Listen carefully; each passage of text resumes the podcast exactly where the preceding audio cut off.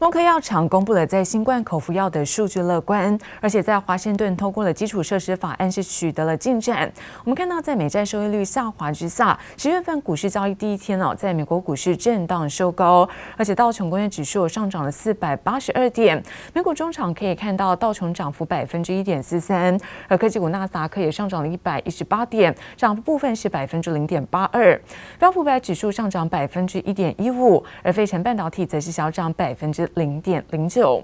而另外看到，在欧洲的相关消息，欧元区公布九月份消费者物价指数是跃升百分之三点四，那通膨是升到近十三年的高点。那么欧央接下来必须要谨慎应对。我们看到，在旅游休闲类股、在银行股、那么汽车股走跌之下，欧洲主要指数开盘是一度跌到两个月的低点，不过尾盘跌幅收敛。中场德国呢是下跌百分之零点六八，而法国跌幅则在百分之零点零四。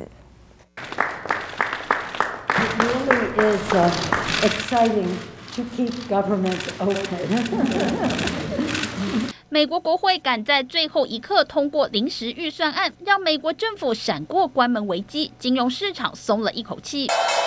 今年美股没逃过九月魔咒，S M P 五百指数九月下跌了百分之四点八，纳斯达克指数跌幅达百分之五点三，创下去年三月以来最差单月表现。从历史记录来看，美股在十月有机会翻转。If you go back 20 years, October is really the fourth best performing month in the S&P 500. And I said this a few days ago, when October recovers September's losses, and we just had about a 5% uh, correction in the S&P 500, when that happens, we tend to rally into the end of the year. 美国想摆脱新冠疫情，又传来好消息。默克药厂公布正在第三期临床试验的新冠口服药实验效果正面，打算向美国食品药物管理局 FDA 申请紧急授权。Merck is out with new data this morning for a new antiviral pill that you take once you start to show symptoms. The company's data shows a 50% reduction in hospitalizations and deaths. Merck says it plans to file for emergency use authorization as soon as possible. 一旦这款药通过紧急授权，将是第一款新冠肺炎口服药，抢先美国辉瑞和瑞士罗氏药厂一步，不止激励默克药厂股价大涨，重启经济类股股价也同步走高。I was looking at the reopening trade, and I'm looking at airlines, and they're popping nicely, but really the cruise lines as well. I saw Carnival up about 4% just a few minutes ago. Uh, I think this is a big deal. It's going to relieve hospitals of a lot of the burden. 疫情透出曙光，激励投资人的信心。但接下来，美国国会要如何就债务上限还有两大经济法案达成共识，备受市场关注。记者王新文、杨启华综合报道。 而随着现在恒大集团的财务危机有是迟迟未解，而恒大汽车的现在营运也跟着受到波及。最新传出已经有通知了部分的员工启动是半薪轮休，那么直到十月底的时间，包括有部分的研发人员，包括在上海、广州厂的生产人员都被呢是列入在轮休的名单当中，而这也使得恒大汽车现在员工们感到人心惶惶。高空俯瞰下去，广达八十五点八万平方公尺的面积，全是中国恒大汽车位于广州南沙打造的恒大汽车城，要成为电动车的生产要地。无奈恒大集团的财务危机未解，最新传出恒大汽车已经通知部分员工，放完十一假期后要展开带薪轮休。恒大汽车的这个员工们啊，被要求长时间带薪休息。而且呢，是按照这个呃最低标准发放工资，也就相当于他们以前工资的一半吧。就是开半薪了，开始。包含部分研发人员以及上海和广州厂的生产人员都被迫参与这波轮休，甚至有部分部门被通知要休假到十月底。消息一出，恒大汽车的员工人心惶惶，不少人已经在寻求退路，投递新的履历，甚至瑞典的电动车子公司也改寻求其他新的股东。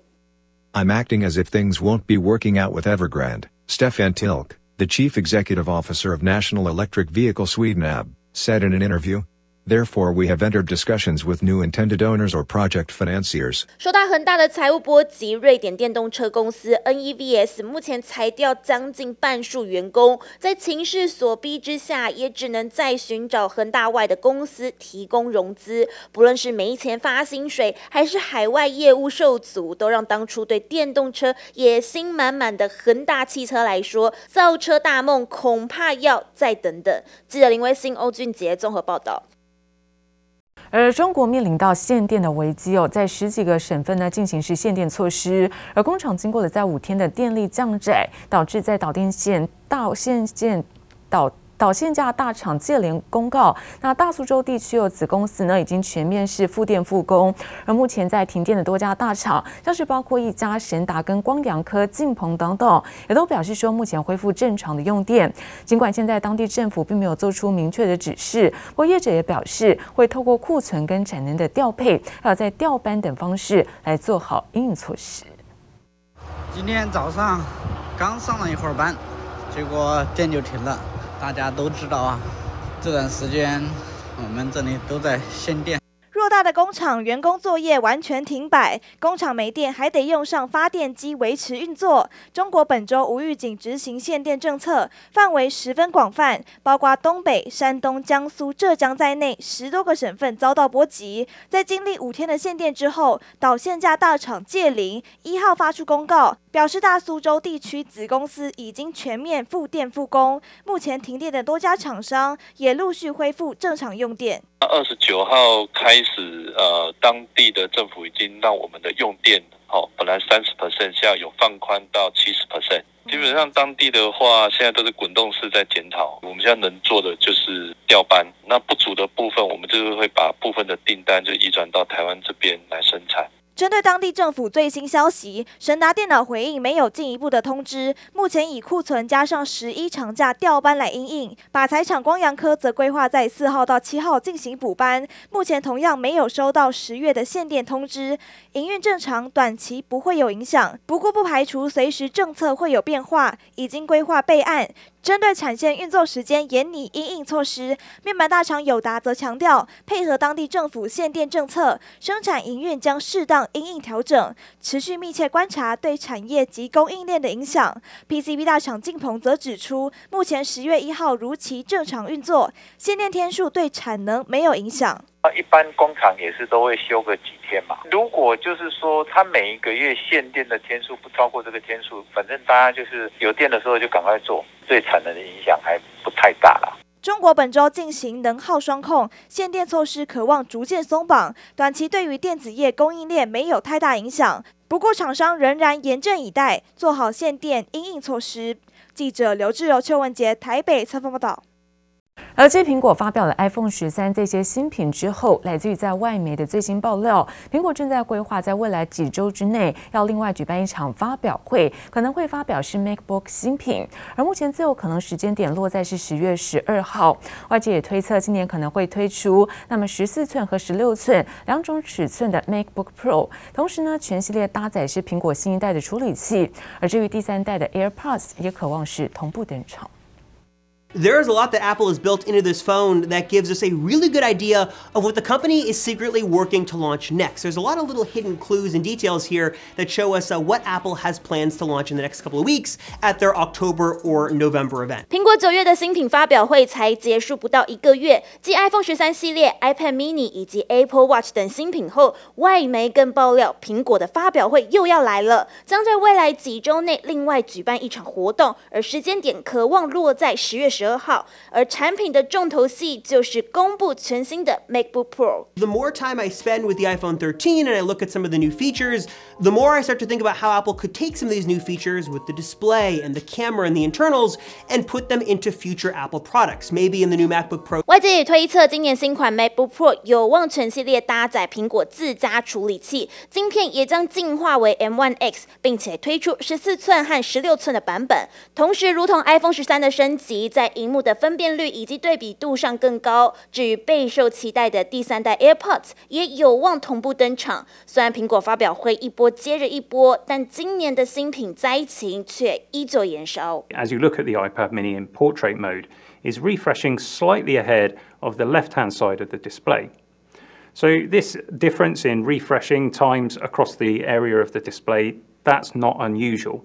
And people refer to this effect as jelly scrolling. 苹果新款 iPad Mini 6窄边框设计8.3寸的荧幕推出后都备受关注，但不少科技部落客实际上手使用后，发现荧幕更新率不同步，造成抖动的画面。对此，苹果也发声明解释，这属于 LCD 荧幕的正常现象，因此不是灾情，也不是 bug，未来有可能可以透过软体的更新来尝试修复，就盼新品的销售热度不受影响。记者林威信、欧俊杰综合报道。而中国在能耗双控等国际因素呢，冲击在台股近来是震荡加剧。而进入到第四季，在电子大厂跟瓶盖股营收将陆续公布，大立光会在七号呢是召开法说会，而市场也聚焦能否呢受到 iPhone 拉货跟车用市场激励之下，营收能够再创下新高。而最近看到外资虽然大卖台股，但却点名了纺织、制鞋跟电子高价股等四大族群，那也明显锁定在电子新品跟节庆消费的旺季题材。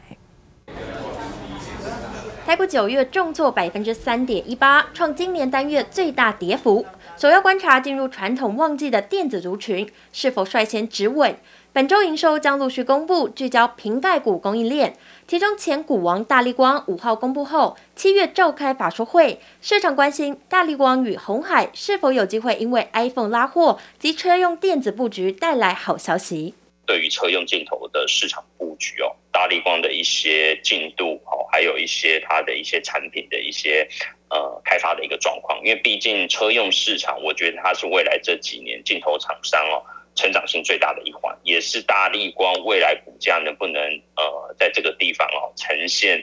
比较谷底性反弹最重要的关键。法人认为，手机市场成长趋缓为一大困境，反倒是车用镜头布局成为大力光是否重返股王宝座的重要动能。台股操作策略上，外资虽然续卖台股，却点名四大族群，包括纺织制鞋、电子高价、半导体、CCL 与 ABF 载板等，明显锁定电子新品与消费题材。法人也持续看好 IC 设计族群具备涨价题材，而且较不受中国限电影响，依旧是资金追捧的第四季主流。电源管理 IC 的部分，当然除了像是呃西力之外，还有像是通家、伟诠电等等，我想这边来讲都是可以持续布局的。一六二四八，这个是呃台股目前的一个多头的关键价位，因为这边如果再去做跌破的话，那台股就打出一个很大的呃头肩顶，呃这种大三尊头的一个这个形态出来，那可能台股就会持续下探回测年线。市场传出财政部再度致电公股银行护盘，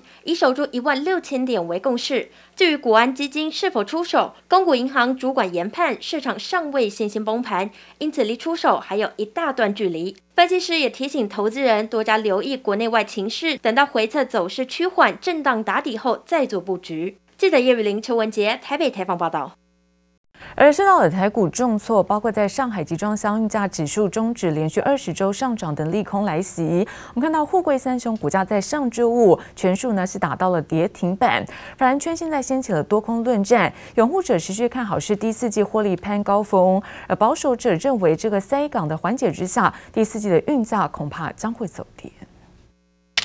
台股大跳水，一片绿油油，其中航运股更直接开低，尤其在受到 SCFI 指数终止连二十周上涨，降到四千六百一十四点一点，美东线运价更周跌超过百分之六，货柜三雄一号全数打至跌停，投资人关心会不会出现连续性走跌呢？我觉得关键应该要观察两礼拜到三个礼拜，那连涨二十周，我觉得只跌一周，我觉得看起来并没有去改变它整个国际运价上涨的一个趋势。十月份原本。就是中国比较相对来看是一个比较淡的一个淡季，因为大部分的欧美的一个呃圣诞旺耶诞的一个销售旺季都已经提前出货完毕了。货柜表现在法人圈也掀起多空论战，利多帕看好欧美市场补库存需求旺盛，美中线塞港状况持续，各航商十月仍加收附加费等等，预估第四季淡季不淡，获利攀高。而利空派则认为运价出现反弹讯号，有大陆限电冲击，加上出口货物减少，运价将走跌。而分析师认为，当一个重大利空出来后，散户被杀出场，筹码松动，有机会先看跌升的反应。因为在礼拜五货柜三雄其实融资水位都减得还蛮多的啦，嗯，就大概是近近一两个月之内最大的单日融资退场。也许国际股市呃比较稳一点的时候。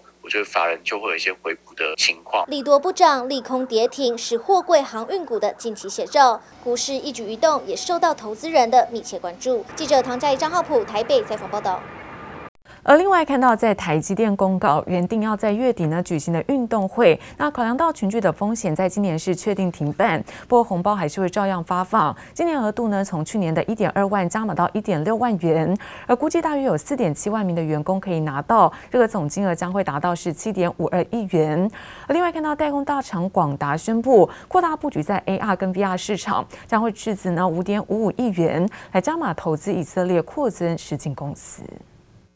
台积电一号公告确定，今年将停办运动会，因应疫情维持二级警戒。虽然状况趋于稳定，但是危机尚未完全解除，因此取消原定月底举办的运动会，避免群聚活动。不过往年有董事长发给基层员工的小红包，今年会照样发放，同时额度从去年的一点二万元加码到一点六万元。从台湾厂区员工人数来看，预估今年约四点七万人可以领到红包，总金额。将达到七点五二亿元。代工大厂广达一号宣布，将认列以色列扩增实境公司 Lumos 特别股，预计将以每股六十三美元（约新台币一千七百四十八元）交易总金额达到约两千万美元（约新台币五点五五亿元），持股比例将从目前约百分之五点七九提升到百分之十，扩大布局 AR VR 虚拟实境应用。广达看好这次投资，渴望加深双方合作，加速产品开发，同时认为未来在教育。以及医疗领域上，AR、VR 具有庞大的发挥空间。高端新冠疫苗目前已经开打，一号公告将向台湾食药署申请高端长病毒七十一型疫苗的新药审查登记，后续也会向东南亚国家药政法规机关提出新药查验登记。目前除了中国之外，全球其他地区都还没有肠病毒疫苗产品上市。高端研发的肠病毒疫苗已经完成三期的临床试验，是全球第一个取得多国多中心数据验证的开发案，而且涵盖范围在两个月以上到六岁以下的婴幼儿，对于其他的流行、基因、亚型也具有保护力。电子零组件通路商全达一号董事会通过投资三全科技普通股，每股价格新台币十八元，共计约一点零八亿元。全达指出，双方合作进一步结合资源，深耕电子产业，预计在投资后将为全达的营收及获利带来贡献。记者综合报道。而日本业者现在跨境呢抢攻是台湾报复性的消费，来自于在日本知名的连锁药妆店台湾线上专卖店上线，而台湾人最爱的止痛药，包括维他命等，这些全部都打七折贩售，也吸引了哈日族的目光。而另外看到日本的药妆店呢，寄出了十五倍券就可以来享现折回馈优惠。而最近看到日元对台币的汇率贬到呢零点二五字头，创下呢是六年的新低。因此外汇达人建议可以趁着日币便宜的时候补货。或者是为未来的旅游来提前换回，因为疫情的关系，好久没有出国去日本补货了。眼看着保健食品还有药妆的库存就要见底，日本知名的连锁药妆店就推出了全新的跨国运送服务，吸引了许多哈日族的目光。所有商品日本直送台湾，人气药妆抢攻台湾市场。台湾线上专卖店正式上线，里头全是繁体中文界面，台湾人最爱的部分药品等，全都限时打七折贩卖，让因为疫情无法出国的民众有便宜可捡。其实还蛮高的，大概四千五百块的日币，或者比如说像是修足时间，或者是合利他命，很多周遭的女性朋友都一定会购买，就是所谓的 EVE 的这个止痛药。那因为可能是因为食药署相关的规定，所以导致这个药是没办法在台湾的实体店面贩售的。那也可以趁这个机会有一些优惠购买进来。近期日元对台币汇率贬到零点二五字头，创下六年新低。如果换新台币五万元，和一年前相比，可以多换一万七千三百九十三日元，相当于大约四千四百二十五元台币。外汇达人建议，趁着日币便宜补货，或是未来旅游提前换汇。当然是便宜的，因为已经是近几年来低点。那因为日币属于低息资金，那很多资金还是去往从日本流向美元去，所以呃日币后续可能还有一些贬值机会。所以呢，现在可能先换一部分，例如说先换个三到四成。看准五倍券商机，日系药妆寄出持五倍券结账享现折回馈，满两百四十元折四十元等优惠。日系电商平台除了现折优惠，点数回馈最高十五倍。日本业者跨境抢攻台湾报复性消费，大打优惠，也让哈日族稍微满足了日本血拼心情。记者叶玉玲、邱文杰台北采访报道。